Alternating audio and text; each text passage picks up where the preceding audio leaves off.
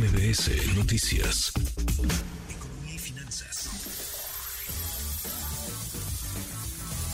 Con Eduardo Torreblanca. Felices fiestas, don Lalo Torreblanca. ¿Cuánto se gastó en la cena de Navidad? Cuéntenos.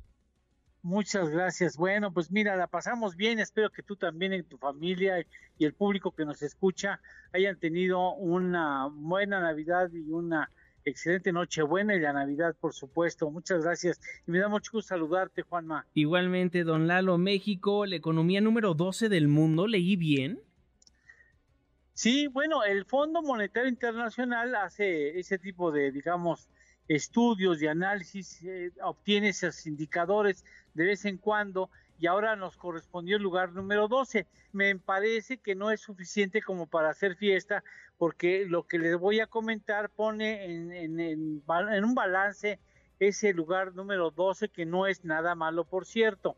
Vale la pena decirle que ya en otras ocasiones México obtuvo lugares mejores en esa clasificación del Fondo Monetario Internacional. Por ejemplo, con Ernesto Cedillo en la parte final del sexenio de Ernesto Cedillo, que comenzó de una manera muy tormentosa, muy accidentada.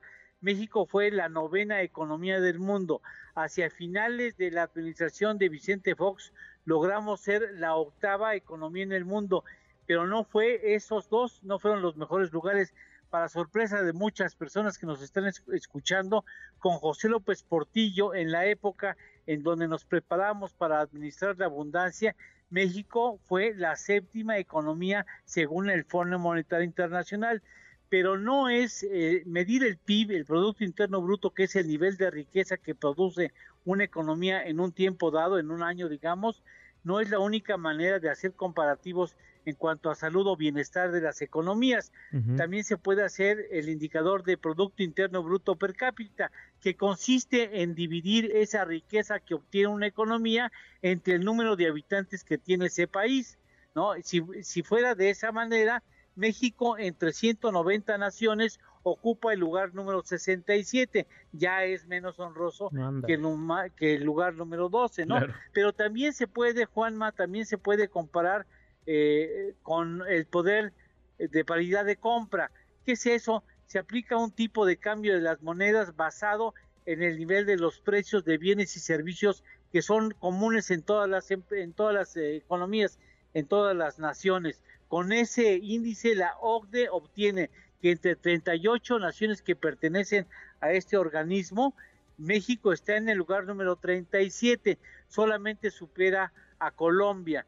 Nuestro ingreso, según este indicador medido por la OCDE, es de 20.255 dólares anuales, mientras que el promedio de los países del organismo es de 46.208 y el lugar de Colombia, abajo del de México, es de 15.617. Es decir, hay varias maneras de medir una economía y de compararla con otros países o con otras naciones. Me parece que México tiene un enorme potencial para hacer no, la economía 12, para hacer la economía séptima, octava, pero no hemos hecho o no hemos podido conseguir las políticas públicas que de manera consistente obtengan un crecimiento sostenido de la economía y espero que eso se logre pronto porque es un reto que tenemos que, que todavía tenemos pendientes de cumplir, Juanma. ¿En cuánto estima el Fondo Monetario Internacional el Producto Interno Bruto, Lalo?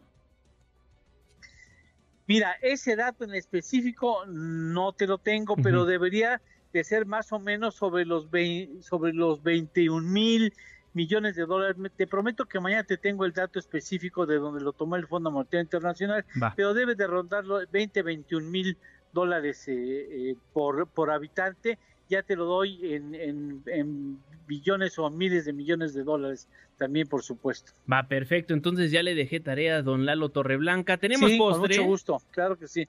Claro que sí. Mira, hoy muchos de los juguetes que entregó, que entregó Santa Claus en estos momentos, pues ya no sirven, ¿no? La verdad.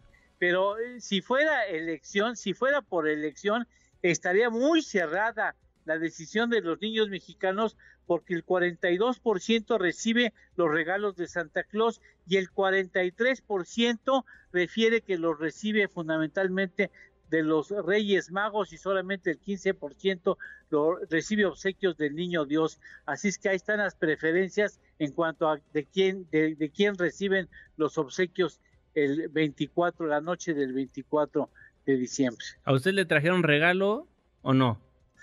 Eh, la verdad, no, porque no me porté lo suficientemente bien y bueno, me tocó nada más ver los regalos de otras personas, pero que sea una lección para portarme bien el próximo año. Muy bien, don Lalo Torreblanca, muchísimas gracias.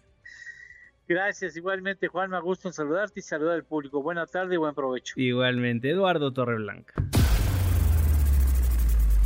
Redes sociales para que siga en contacto: Twitter, Facebook y TikTok. M. López San Martín.